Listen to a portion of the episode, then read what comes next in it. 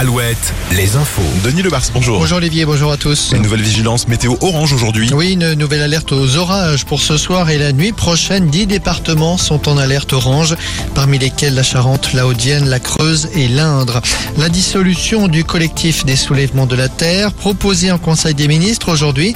Un collectif qui, rappelons-le, a fait l'objet d'interpellations ces derniers jours. Hier en particulier, sur l'ancienne ZAD de Notre-Dame-des-Landes, près d'une quinzaine de personnes seraient en garde à vue.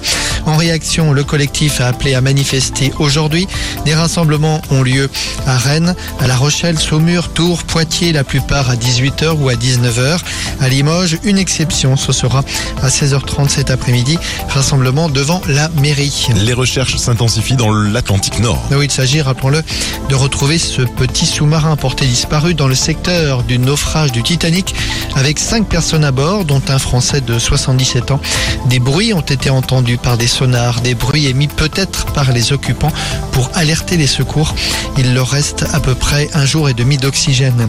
Au chapitre judiciaire, ce rebondissement dans l'enquête sur la mort d'une lycéenne de 17 ans le 20 décembre 2018 en Loire-Atlantique, une adolescente retrouvée morte sur une route de Saint-Julien de Concelles une semaine après l'émission d'M6 qui lui était consacrée. On apprend qu'un homme aurait été placé en garde à vue.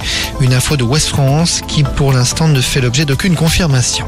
À 80 jours de la Coupe du Monde de rugby, un peu plus de deux mois et demi, une première liste de 42 joueurs dévoilée aujourd'hui. Il y a notamment 9 Rochelais, 4 Bordelais, 10 Toulousains.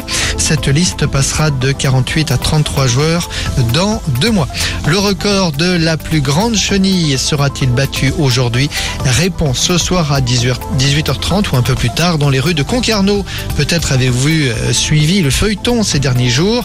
Les Normands ont récemment battu le record de la plus longue chenille du monde avec 3940 personnes.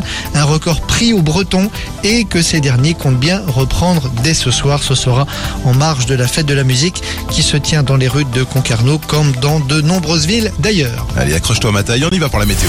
Alouette, la météo. Aujourd'hui, accalmie en tout cas pour quelques heures, quelques passages nuageux, mais un ciel bien lumineux sur le Grand Ouest. On peut même parler de beau temps avec cet après-midi des maxis de 25 degrés à Vannes, 26